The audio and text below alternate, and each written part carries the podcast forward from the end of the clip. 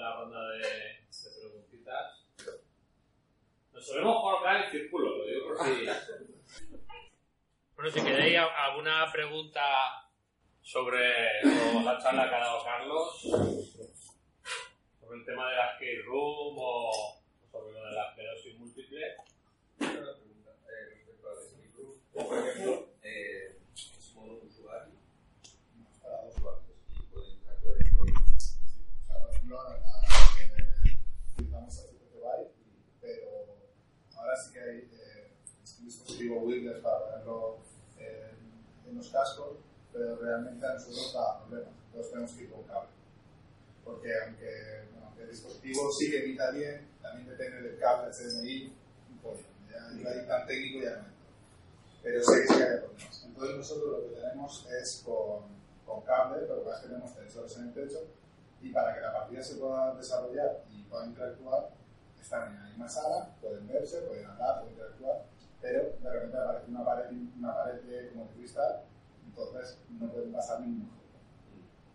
Además se recalca que, que no puede pasar porque hay peligro con los cables que se pueden liar o cualquier cosa. Pero por ahora es para los. Está supervisado lo que se tiene ahí, el Game Master, en este caso, como yo, es, eh, tienes ciertos controles para el juego y tienes una cámara que se está viendo lo que hace. Es gracioso, ¿vale? Porque ves a las, a las personas va así en el aire una hora, pero lo bueno es que si pasa cualquier cosa, eh, enseguida puedes entrar y, para que se cayó pelada, puedes entrar y, y socorrer. ¿no? Yo sobre la esclerosis también preguntarte, eh, ¿se han interesado otros hospitales privados o, o algún tipo de institución sanitaria? Al principio, cuando la asociación estaba hablando con otras aso- asociaciones de esclerosis, todas eran reacias a, a la pirámide. Era como, ¿y eso qué diferencia hay? ¿Qué aporta? Y entonces era que hasta que no vieran nada, ellos no, no querían saber. Y una empresa con la que estamos actualmente en negociación, que no puedo contar mucho, eh, se ha interesado. Lo ha visto viable para llevarlo en varias empresas que tienen medio con un programa de rehabilitación más allá de las que los múltiples, sino rehabilitación para todo tipo de usuarios. Porque tú en esa rehabilitación, eh, como cualquier juego o cualquier historia virtual, tú calibras la distancia, el suelo, la altura, todo. Pues aquí lo mismo, tú calibras el, la superficie que puede abarcar un usuario. Entonces tú puedes ponerle ciertos retos. Sin que esa persona lo sepa, tú puedes aumentar o reducir esa calibración. Pues si yo, por ejemplo, longitud llego a un metro veinte, yo puedo poner que sea un metro treinta, un metro veinticinco. Entonces, puedo ayudar a la, rehabilitación del paciente. Todo esto, un fisio o un especialista detrás, viendo el le explica. Todo supervise. Por lo que comentaba antes fuera de, de la charla, el tema de los datos también es muy importante, ¿no? Todos los datos, to- toda esa progresión se puede, se puede contrastar con los datos. No es subjetiva, digamos. Hay una parte que, que, que solo ve el, fisio, evidentemente, pero luego el fisio siempre nos ha dicho qué, qué parámetros medir. Pues quiero que se midan longitudes, eh, radios, una serie de parámetros que les interesan. Y vamos, nuestro CTO para eso sí que es muy meticuloso y toda la plataforma, el dashboard que, que genera toda esta aplicación, detalla mucho toda la evolución del paciente, tanto por sesiones, por días, por meses, y luego se algún bajón, por qué, qué ha pasado, porque muchas veces sí notas una mejora tal, pero no sabes realmente hasta qué, Claro. hasta qué punto o hasta qué punto ha retrocedido. Es una, pues, se está modificando la percepción de la realidad a esta persona mediante la aplicación. de la Sí, sí, ellos no ven, ellos no ven la realidad, ¿no? Es todo realidad virtual. No, no, por eso, lo que lo que estabas comentando de los parámetros, por ejemplo, de giro. Eh, si la- las manos virtuales se mueven, por ejemplo, lo que hace tiene en la cabeza, que ella puede moverse sin percibir dolor y se mueve más porque has modificado la calibración, esa, eh, tienes información si está percibiendo el dolor o está moviéndolo porque cree que no. No, por ahora no, ojalá. Quiero decir, ojalá. Pero me refiero que es- ese sería un punto a tener en cuenta, si, si una falsa calibración puede de verdad Sí, sí, o sea, si, si es dañina o no. Pero no, no calibramos, eh, he explicado mal, la, la, o sea, la distancia de los, de los mandos, por ejemplo, sino calibramos la distancia a la que pueden aparecer ciertos objetos en el ejercicio. Por ejemplo, un ejercicio es que salen una serie de objetos y bolas y tú solo tienes que tocar los de un color o los de una forma o los de un color y una forma y esquivar los otros, porque tienes unos trackers en los pies. Entonces, lo que sí que puedes hacer es, si yo quiero que esta persona llegue a este, alcance, pues, y ella ha calibrado hasta aquí, que es su rango máximo, yo puedo decir que el objeto salga a un metro de Entonces, realmente estoy forzando a que esa persona tenga un esfuerzo mayor para llegar a eso. Pero, ¿qué pasa? Que realmente ellos creen que han llegado a eso. Entonces, muchas veces, eh, creer. Sí, sí, sí, por eso me ha llamado mucho la atención ese, ese cambio de, de, la realidad mediante la, una ficción. Es que, no sé, a, eh, a mí, por ejemplo, eh, yo lo he visto. Es decir, hay gente que, que, que, le tocas y porque tiene un brazo de dolor más alto, tal, y sobre todo porque se ve, ¡ay, no me toques, no me toques! Mm. Pues si no está viendo, lo está tocando ahí y no, no lo nota. Es, tiene, son percepciones que tenemos. Sí, sí, sí, Entonces, también, al meterlo dentro de un mundo virtual, como tú no te ves, tú eres unas manos y unos pies, y ya está, no ves nada más. Estoy haciendo preguntas a Jordi también, lo que vaya surgiendo. ¿eh? ¿Han hecho algún un estudio de estadística de cuánto han alcanzado esos pacientes que se han estimulado con la no? Ahora se está estudiando con la universidad para plasmar esos beneficios. Ellos lo han hecho con sus pacientes. Entonces, la beta lo que nos ha servido es para ver si esos pacientes se demostraba. Y ellos lo que, sí han, lo que han demostrado es eso, que tienen un mayor rango y que aguantan más tiempo, que trabajan más a gusto y que sí que tienen beneficio directo frente a otros pacientes que no han usado. Y ahora eso se va, se va a llevar a un estudio más extenso para poder dar a, a congresos. Carlos, eh, ¿te puedo pasar una pregunta? Eh, ¿Conoces a un chico que se llama, bueno, un caballero que se llama Juan Aguilar? Es valenciano. No, pues eh, es, resulta que es lo que nos pasa a veces en este país y en nuestra comunidad, en el país español, que básicamente eh, tendríamos que ir casi 20 años por delante de la realidad virtual, porque este caballero, que por suerte lo ha muy bien en la vida, pues tuvo que ir fuera, os suena a muchos se fuera, eh, estaba llevando a cabo con la Facultad de Valencia, en los tiempos que ataban los perros de oro, eh, un proyecto de, antes de que se hiciera el término de realidad virtual, sobre entornos para estudios de fobias en 3D. Yo vi el primer simulador con sensores de movimiento en 1999. Imaginaos lo que estamos hablando. ¿eh? Los gráficos que había eran básicamente los que podemos ver a día de hoy en un juego de los que estamos de no poly, pero los que podemos ver en la realidad virtual habituales, ¿de acuerdo? Como los que me has enseñado los superiores, pero como los juegos de no poly. Y estamos hablando de 1999, en un proyecto que tuvo ayuda económica durante 5 años en la facultad y que al sexto lo cerraron. En el 2001 lo cerraron. Y todo el departamento y todo el desarrollo de Viena se tuvieron que buscar la vida, claro, evidentemente. Juan se fue a Holanda y ahora tiene una compañía de videojuegos y ha conseguido autofinanciarse un juego de, de AAA brutal que llevan desarrollando como 8 años de mucha inteligencia artificial sobre la humanidad en el neolítico. O sea, imaginaros la complejidad del trabajo de este caballero y es, aparte es un gran grafista, es un gran diseñador de entornos en 3D. Pero la vida que yo vi un entorno en 3D con una especie de gafas era el año 2000. Tardé volver a poner unas gafas cuando aquello murió, pues hasta los óculos de desarrollador.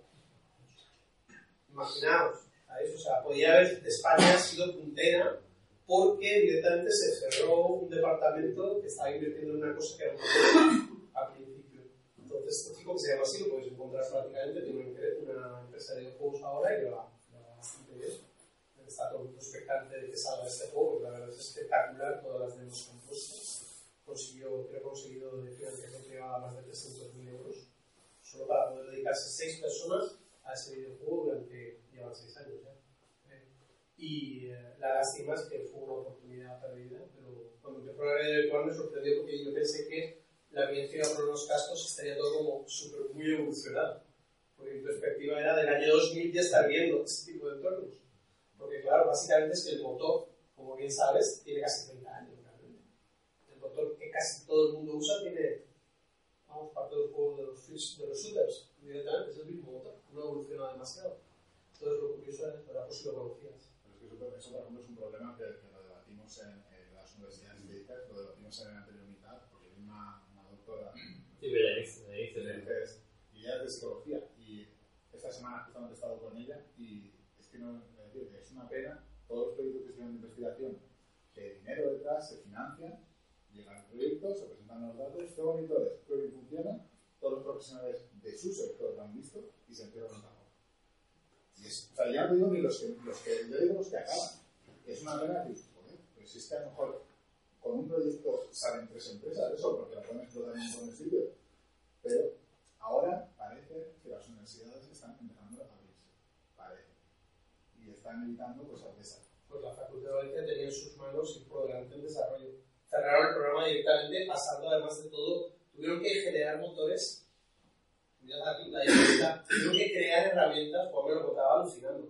O sea, se- igual se tiraron dos años para crear una herramienta para mover lo que necesitaban en una especie de habitación que habían creado para el simulador, ¿de acuerdo? Y, y cuando cerraron, cerraron en plan, venga, desmontar todo, eh, no os podéis llevar nada de lo que habéis creado aquí, y pensaron que, es que alguien iba a coger, no, bueno, esto es política, y alguien cogerá desde los...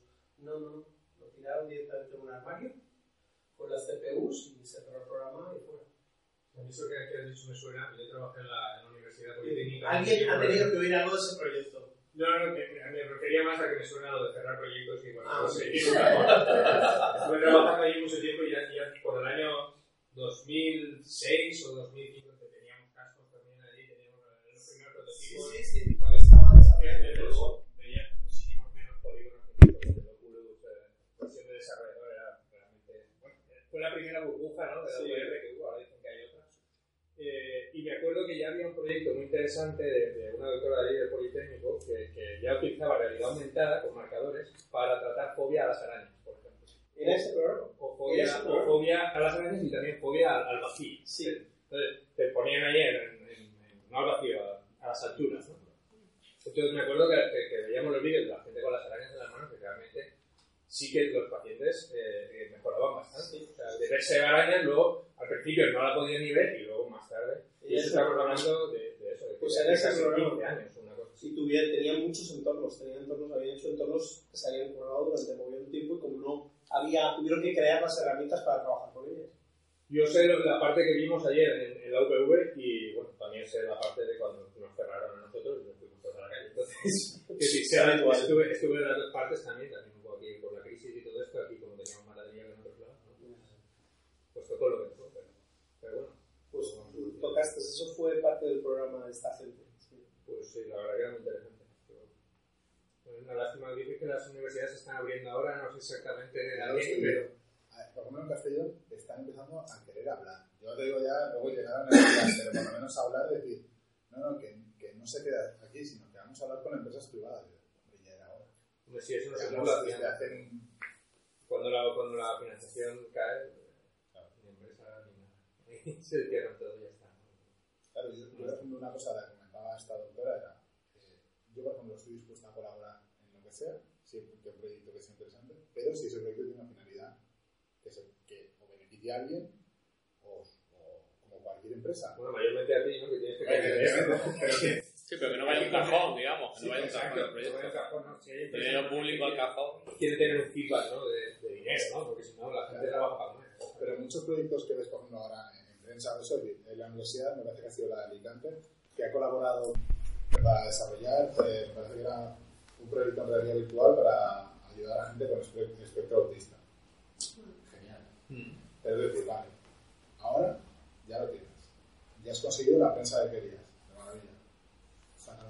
Claro. Tiene ventaja real. Es que realmente es un problema también para todos los que trabajamos en realidad virtual. Que decir, sí, es que esto es muy chulo, evidentemente. Hay cosas que, ya, pero. Mira, os voy a contar un ejemplo para que veáis. Un, un, un caso de lo de, de esclerosis nos piden un ejercicio alucinados con realidad virtual que dicen, pues que cojan una, una caja caja la cogen y la levantan y la ponen otro sitio. Pero la caja tiene que tener peso. O sea, le ponemos a una caja de verdad trackers con peso para que la levante. Y el Pepe va a alucinar y dice, ¿y para qué quieres la realidad virtual? Si la caja la vas a apilar igual, la caja me está viendo, ¿qué te aporta? Pero es que con realidad virtual es mejor. Es una buena frase. Ya, pero Todo es mejor que realidad. No, no es mejor, hay que ser realista, es decir, no se puede vender todo, pero hay cosas que sí, que yo creo que sí que tienen venta y que hay que, por ejemplo, el tema de los terremotos que has dicho, joder, es un proyectazo, pero un proyectazo que pueden salir otros proyectos derivados. A mí se me iba ya la cabeza mil por hora, y, joder, si, si todo el tema de los drones puedes traer ciertas cosas, es una maravilla. Sí, sí, no, hay para proyectos ahora se le llaman BIM, bueno, ahora igual ha cambiado de nombre porque cambia cada dos por tres. eh, que No, es el- de arquitectura. Tema de BIM está muy, muy en alza alza también, ¿no? Muy auge y, y ahí están, pero, pero vamos, tienes toda la razón. La universidad debería igual a potenciar más las ventas de, de cosas, sea, sacar productos, no ventas, sino sacar productos reales, ¿no? Que, que ya no vender, sino que, que sirvan y que no se queden como un proyecto de investigación, como, "Ah, que yo quiero probar. Cuando Hay gente que lo hace, esto también depende mucho de, de quién lleve el proyecto y qué espíritu tenga. Oye, hay- spin-off de las empresas que salen, de las y salen, pero que hay ¿y esto podría salir? Falta un poco de... Pero eso lo comentó Julio, que no está, creo que no está, ¿no? Que le hace la competencia desleal a, a las empresas. Porque el spin-off, cuando termina la financiación, muchas mueren. Y lo que han hecho, la, han anulado la competencia porque no tienen tanto poder como una universidad. Pero el momento que se acaba el dinero, no sale un producto a la calle y encima has eliminado la competencia. Sea, ni, ni para mí ni para nadie. Pero por Eso no. es difícil que ese spin-off colabore con Yo por eso, a mí, cuando entré en Topic, eh, yo por ejemplo, yo siempre estoy a favor de colaborar. ¿Por qué no? Eh, a mí me hace mucha gracia cuando vamos a un sitio y es que en el evento va a haber tres de competencia nuestra. ¿Qué? Es que no habrá... Tengo una amiga que, que es coach y me decía, es que voy a ir a este evento y tres coaches. Cojonudo. A ver qué sacas de ellos. Pero, no, pues aquí igual, yo decir, siempre podemos colaborar y sacar cosas conjuntas. Y muchas veces que siempre estamos pegándonos por, por, por todo. Y es que a mí me hace mucha gracia. ¿no? Y por ejemplo, a ti, eh, el tema, es que está, el otro día estamos hablando de, de, de vuestra empresa. eh, o sea, bueno, ArtStation es la otra, la- bueno, que no es lo mismo, eso es como. ArtStation es diferente, ellos son una plataforma para artistas para más, más tipo portfolio. Entonces, ArtStation, tú puedes Vincula a enviar sketch- vosotros. tú puedes enviar Sketchpad en ArtStation y otros también, eh, otro- otros, tipo, otros, otros programas. Eh, también puedes poner pero ArtStation digamos que es, está eh, dirigido a artistas para hacer un portfolio. Pero ver esto este también podría ser. ¿El qué? La vuestra también, ¿no? Pues si yo un sub. Sí, pero quiero decir, ellos allí tienen. Es una comunidad, digamos, más orientada solo a artistas y que no solo son modelos 3D, también hay muchos que ponen render. Bueno, los que sabéis de 3D, pues lo que ves aquí en, en tiempo real muchas veces puede ser mejorado cuando tú te tiras en un render de ordenador durante. le tiras cuatro horas haciendo render o dos días, o como en película, que en la película que tienen una granja de ordenadores estas para hacer el render de cada frame pues joder, eh, la, la- la- la- calidad de la visualización cambia mucho, ¿vale? Cómo puedes calcular esa iluminación que da el modelo, pues eh, gastar mucho más tiempo calculando, ¿no? Entonces los modelos son, son más vistosos cuando, cuando son en foto, digamos, ¿no? De esa manera.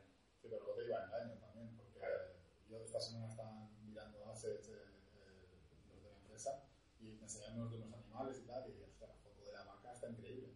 Pero luego la ponías en, en- realmente dentro del plano y decías, Claro, no era tanto. Claro, por eso digo yo que desde nuestro lado sí que lo que haces, lo que ves en tiempo real es lo que te vas a encontrar.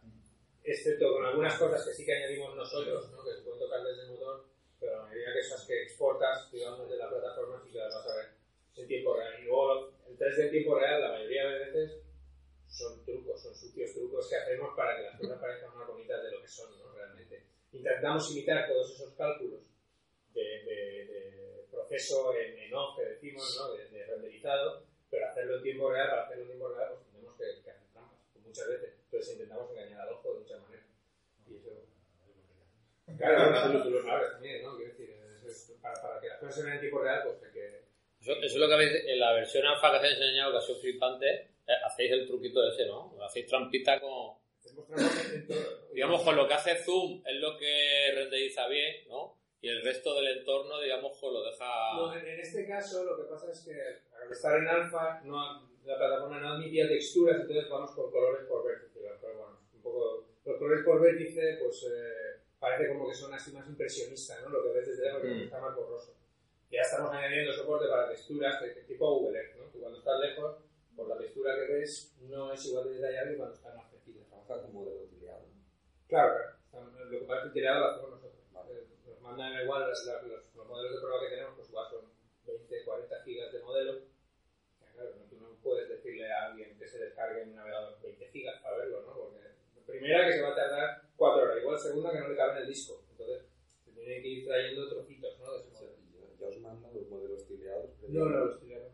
Nos mandan 20 gigas, eso que 20 gigas a- a- 20, 40 Sí, sí, o sí, sí, sí. N. O sea, quiero decir, 163. la plataforma viene dada para que no haya límite de, Mm. de, de ese, que el único límite bueno, que haya sea el disco que hay en Amazon Pro, que es donde están.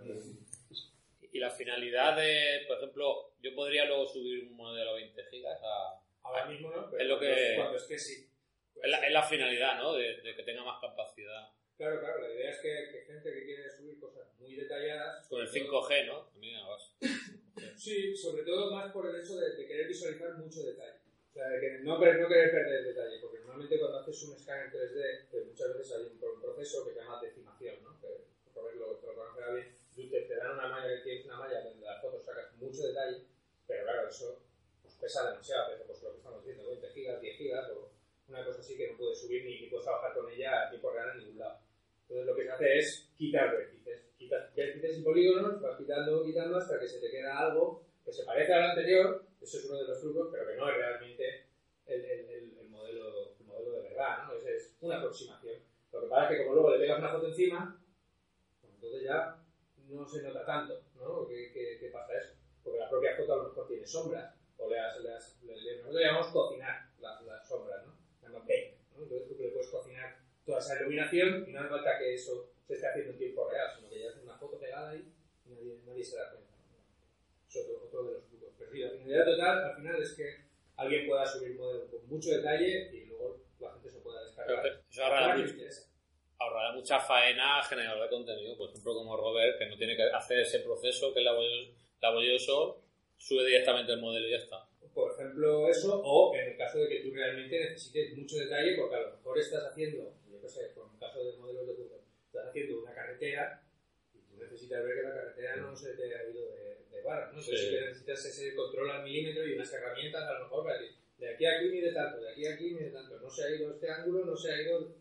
Ese, ese tipo de Una, herramientas una para- escena de un crimen, por ejemplo, por ejemplo. Pero todo ese tipo de herramientas para arquitectura, por ejemplo, infraestructuras, todo eso, bueno, pues, eso está a la orden del día ya. Quiero decir, España no, pero fuera sí. O sea, fuera sí que yo ya conozco empresas que trabajan en, en- en- en todo este tema de infraestructura en 3D, pero ese es el día a día.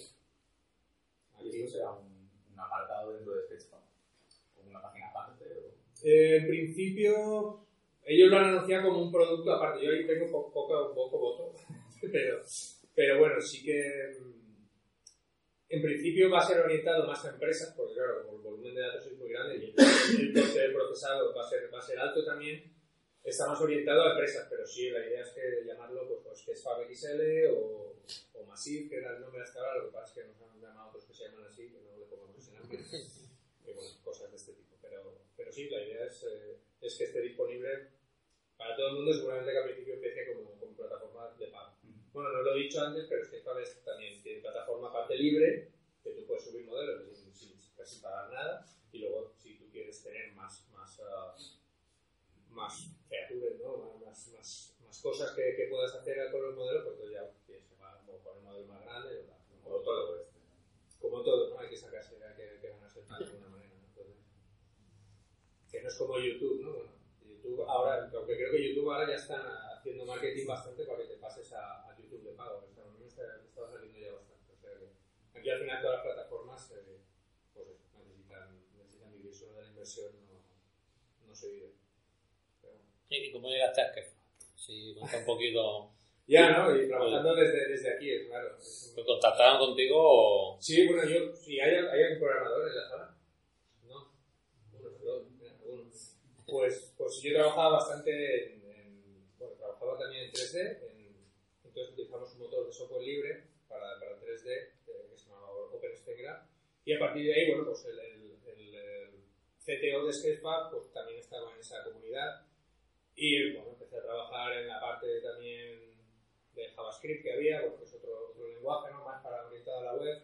Empecé a trabajar en la parte también, ya lo conocido de la parte de, de C++ y empecé a hablar con él y al cabo de un tiempo, pues eh, mi empresa la compraron, hicimos un producto y la empresa que la compraron, unos japoneses, eh, y bueno, no quiero hablar más de los japoneses ni nada, pero son personas como muy cuadriculadas, que- que ellos te ponen una escalera delante la- todo súper piramidal igual, y para éramos una empresa creo que de 10, y entonces va con jefes. No me jodas. Somos, somos 10, ¿no? Y tenemos tres, tres jefes. Bueno, total, que al final eh, hablé con este hombre y le dije, oye, si tenéis un sitio ahí, y como yo ya eh, tenía bastante comunicación con él por, por el tema de trabajar en software libre en la misma comunidad que él y tal, me dijo, pues te lo busco y al final, al cabo de, de un tiempo, pues me dijo, oye, vete a trabajar con nosotros. Y dije, vete, no, yo me quedo. Y entonces me dijo, pues ya lo hablaremos. Y a los dos meses me llamó otra vez que, nada, que podía trabajar desde donde quisiera y tal.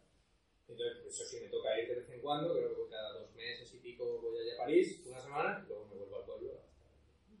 Tengo internet, tampoco me falta verles la cara, ¿no? Todos los días. Está muy bien, muy bien. Mucha gente que le gustaría Sí, sí. situación. de hecho fuera es más, más común trabajar desde casa, aunque sea algunos días a la semana, ¿no? No, no todos los días, pero joder, es que oye, los viernes yo trabajo desde casa. Mientras cumplan los hitos y lo que te tengan marcado. Claro, esa, es la historia. Pero, pues yo creo que ha sido suerte, ¿no? Tuve suerte y, y estaba en el momento adecuado, en el sitio adecuado, haciendo, programando lo que tenía que hacer y tuve, tuve esa suerte. ¿no? Sí que es verdad que me siento afortunado porque tengo compañeros porque no... Que, que, que, claro, tienen que irse allá a las 8 de la mañana y ir al curro, un poco como la mayoría, ¿no? No quiero tampoco. Perdón. Eh, Gracias. no, no, lo siento, pero, pero vamos, desde que trabajo en remoto, eso da para otra charla diferente, lo de trabajar en remoto. Pero, en cualquier caso, estoy dispuesto, si cualquiera quiere charlar sobre eso, y contactar. Ah, me ha quedado una duda de que Sketchpad es más que nada como una librería para luego usar esos modelos para crear aplicaciones, pero no se pueden quedar ahí. Exacto, Sketchpad es solo para subir el contenido y visualizarlo, ¿vale? Y compartirlo. Luego también si quieres venderlo, pero es- viene a ser como, no sé si decir Vimeo o YouTube. O sea, tú si quieres subir algo lo subes, la gente lo puede ver. Si quieres que sea algo, dejarlo que se lo descargue, que se descargue. Si quieres hacer una aplicación que necesite objetos, lo, Tú te los coges, te los bajas, lo trabajas en otro. como si quieres tener un- una de esas, una, o lo puedes utilizar en Unity o motores de videojuegos, tú traes, te coges los assets que tú quieras, Pero los Sketchpad importas. no tiene en sí algo para interactuar o para agregarle. Tenemos un, un- un- nosotros programadores decimos un, un API, que es una manera de interactuar con la librería, digamos, pero es más, está más orientado a gente que quiere hacerse, por ejemplo, eh, con un configurador 3D. Hay varios ejemplos, no lo he puesto, pero, pero por ejemplo, hay gente que quiere, por ejemplo, vender coches. Entonces, tú puedes decirle, oye, cámbiame el color del coche a rojo, las puertas pónmelas así, las llantas de este tipo. O sea, algo así. puedes hacer al tipo configurador. Pero si quieres hacer algo más eh, elaborado, entonces tú te bajas los modelos y haces lo que, lo que quieras. Hay ciertas licencias ¿no? que puedes usar y que, no, pero... Soy uno de los dos millones de. Ah, sí. Pero no muy activo. Bueno, sí, mucha gente ve sin, eh, mira sin estar bloqueada ni nada. También. A mí yo paso mucho rato también mirando solo modelos y flipando, porque más por los artistas, por el nivel que hay. Porque claro, yo como, como soy muy lerdo para, para todo esto, que yo el artista cero. Entonces, eh, cuando veo los modelos de estas y, y todos los que hemos tenido en la infancia relacionados con videojuegos y cosas así, pues... ¿Y el precio de los modelos que pone la gente? ¿Cómo? El precio que pone lo- lo- la gente sus modelos, ¿interferís en algo? O sea, que- En el que ponen, no. En lo que nos llevamos nosotros, sí. No, no, sí, pero que no orientáis, que yo puedo subir un producto y ponerlo. Hombre, si hay un precio muy bajo, lo que sí que hacemos eh, en Sketchpad, que creo que no hacen otras plataformas, es hay un filtro de calidad, ahora mismo eso se hace manual. O sea, para que alguien le dejen vender en la plataforma, no puede tener ahí dos cubos y una fea.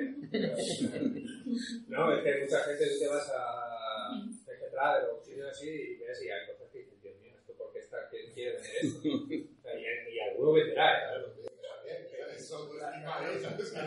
Quiere compararlo. Bueno, claro, eso es ¿quién quiere comprar esto? Exactamente. Pues ahora mismo hay un filtro, ¿no? De, de eso. Entonces, si, si se pone un precio muy bajo, creo que el precio mínimo creo que son 5 dólares. O algo así. Sí, lo es. 5 dólares. Sí, yo tengo. ¿Tienes modelo? ¿Has vendido algo? No. Todavía no.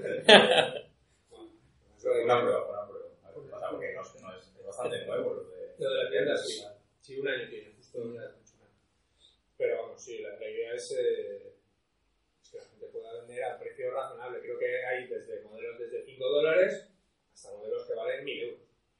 Vendido, ¿eh? los 1000 euros. Creo que hay varias ventas que cuando tenemos como, usamos Slack, que es una plataforma de mensajería, ¿no? Tenemos como, antes en la empresa había un timbre, ¿no? Cuando se vendía algo ahí, ¡ping! Pues ahí tenemos también cuando se vende algo de este tipo, sale, ¡ah! 900 euros, no sé qué. Pero luego, aparte, vosotros tenéis objetos propios. eh, Yo, míos, no, pero si quisiera, o sea, sí que hay gente que hace escáneres de y los vende, claro, de la empresa. En el CEO, por ejemplo, sí que tiene tienda, ya, yo no, porque ya solo me falta a mí. ya tengo- Yo tengo bastante lío como para ponerme. Y ya te he dicho que además es que yo tengo dos o tres escáneres y son realmente malos. No, no, no soy bueno en esto. a ver, conocer que de la mandarina es tuyo. No, el de la mandarina no es mío. Ese está bastante bien, eh, de hecho. La mandarina no cuesta nada mío porque no, no vale la pena. Pero... El cubo y la esfera. Exacto, yo soy más de poner dos cubos en la esfera y. y- bueno, De las cámaras manejo, ¿tenéis previsto importar directamente o algo? Es, ¿Te refieres a imagen 360? Bueno, me refiero a imagen 3D. En- en- Captura con, con infrarrojo. Ah, vale, vale. Sí, a- eh, dos cosas. vale, sí, porque en, en imagen 360 sí te puedo decir que, bueno, está soportada, pero no muy bien, ¿vale? Porque estuvieron viéndolo y tal, y bueno, decidieron que no era la línea que querían seguir, la, la imagen 360, y que querían ir más que otro. Y creo que yo ya he visto imágenes de, de, de Matterport eh, y he visto modelos subidos. Si hay alguna manera de exportarlo De Matterport exportar a formatos más o menos. de- a formato normal y importarlo, A OBJ, Claro. a y alguno más. pero- quiere decir que si va a haber una integración en, Directas, sería más fácil. Y yo sí, puedo, puedo, puedo preguntar, pero me suena a mí que si no, si no la hay es o porque no ha habido tiempo para hacerlo, porque realmente se ha, se ha ido por los motores igual más importantes, Unity, eh, Unreal Engine, cosas así, o Photoscan, Photoscan también está, algunas así, o porque igual la plataforma en cuestión no ha querido. Entonces, lo puedo preguntar, pero, pero es- Unity hay algún modelo que se ve bien en el visor, pero después en Unity hay alguna cosilla.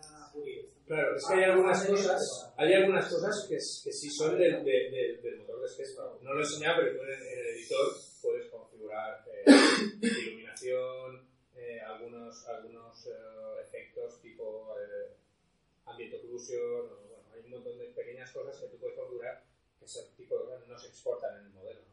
pero que son fáciles de reproducir cuando tú lo importas en un motor de videojuegos. No, no, yo lo que me encontré incluso algunas cosas que aparecen en otras coordenadas. Entonces eso es un, eso es un bug, ¿no? que por eso Quiero decir, eso es un error. Va bien con el plugin en Unity y lo importa perfectamente, pero Ah, pero entonces tú eres usuario pro, ya. Me tenía que venir preparado. no, no, no, tienes razón y puede ser, eh, quiero decir, es una plataforma. Aquí hacemos como tres releases o dos a la semana. Es decir, que muchas veces podemos meter fallos que luego se arreglan. Eh, de todas maneras, si tú ves cualquier cosa, correo y eso siempre se cogen ahí, los de soporte, la verdad que lo hacen muy bien. Enseguida lo organizan todo, te asignan a ti el marrón y dicen nada, esto. O sea que en ese sentido, si ves cualquier, cualquier tipo de fallo, más que, más que contento de que, de que lo mandes y para poder arreglarlo. ¿no? Porque a esta velocidad de desarrollo pues, se, se cometen fallos en muchos sitios. Entonces, Una pregunta más. Carlos, a nivel de curiosidad solo, de la escape room, eh, has comentado que volvisteis al sistema de cable y todo el rollo. ¿Qué más o menos de superficie teníais? 30 metros cuadrados. 30 metros cuadrados 27 por ahí. Sí, por ahí. con, con, con dos palos. Dos. Y perfecto. Si es con cable, problema. El problema es cuando es como, bueno, lo habéis usado lo de detecta los dedos, El limbo. Sí, sí. Cuando hace así, esto se pierde. Mm. Pues pasaba algo parecido. Con el, cuando Yo que tenías cuando tenía el wifi, cuando pasaba uno por delante del otro, uno recibía un pantallazo que flipas y claro, que se llamaba mirando. y mochilas, ¿no? No, es, es que, a ver, depende. Yo las mochilas y, y lo que hemos valorado es rentable si vas a meter más de dos jugadores. O depende de qué tipo de juego. Porque tienes que tener una superficie, por ejemplo, los de C- Fero, no sé qué, que están en Barcelona. Pero la que- densidad. Sí. que tienen una superficie súper grande y tal. A ver, sí. Pero nosotros era por tema de inversión más barato, evidentemente. Y, y porque no, ahora mismo no podíamos, no, no lo veíamos tampoco tan diferente a lo que vemos. Yo casi prefiero que haya unos límites, ¿sabes? Porque si no, si llevas con la mochila por ahí, la hostia puede ser. nuestra sala tiene, la, nuestra sala tiene una sala, que es decir, la sala Acolchada, ¿no? recreada hasta que pasar. Y lo primero que te dices es, si es una pared, es una pared. Ya, ya, pero. No la puedes atravesar. Es decir, hay un margen. Eh, Vosotros, porque luego, si sois de realidad virtual, lloraríais con cada hostia que pegan al mando, ¿sabes? Porque es que, pero claro, tú dejas un margen de un palmo, pero así, No, oyes un agua no lo puedes atravesar, pero bueno. Que además que el juego es muy intenso, a mí me ha pasado jugando en, en- en- con el Oculus, que a lo mejor cuando me quito de los cascos estoy del revés, Hmm. al lado de la pared o alguna hostia de la pared también. Sí, con el Oculus pasa, sobre todo con gente que no ha jugado mucho cuando les dejas las gafas. Pero eso sí os ha pasado, pero yo te digo coger a gente. Y tengo área de juego grande y da igual, los he tenido que. Digo, si te sale una red y te suena algo, no sigas. Aparte de eso, cuando el juego está muy intenso y estás muy metido, cuando estás muy, muy metido, cuando estás muy metido, No, no, les da igual. eh, Si te sale una red y te pita, no sigas. Si hay un robot que te va a matar, que es que... Seguro que lo estábamos comentando antes, digo, que nosotros evaluamos lo de meter el teletransporte. Pero claro, es que si te están disparando algo o si ves cómo es rápido, la torre de vas a pegar igual, ¿sabes? Es lo que dices, es que la, la reacción es correr, no es no moverte. Es. Pero a nosotros lo que nos ha pasado, por ejemplo, es que llegan unos gritos, pero entre ellos, en plan de- o sea, pasan ciertas cosas que dices, tampoco tanto. Oye, ¿qué te he dicho? Gritándose. Aquí me llaman a la policía o algo, ¿eh? que, que está pasando algo. Y la otra persona es un avatar dentro del, del papel. Eh, mandos y casco. Si lo vas en el casco, en lugar de aparecer el casco como tal, se pone un- una, una careta, algo así. Pero el problema del avatar, o sea, lo hemos visto también, hay una empresa que hace una especie de escape room que está en Canadá, y ellos sí que, sí incluyen el, un cuerpo. Pero es un problema porque cuando te agachas, o sea, si tú no traqueas la espalda, cuando te agachas, hace así, se baja. Entonces es un poco raro. Entonces, si tienes que traquear la espalda, eso es diferente, pero si no, era más fácil. A ver, teniéndolo separado, no hay problema. Porque tú ves un casco y al final acaban hablando entre ellos ni se dan cuenta.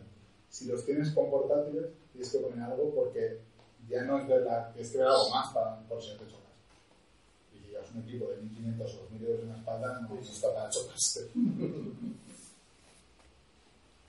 Una pregunta más.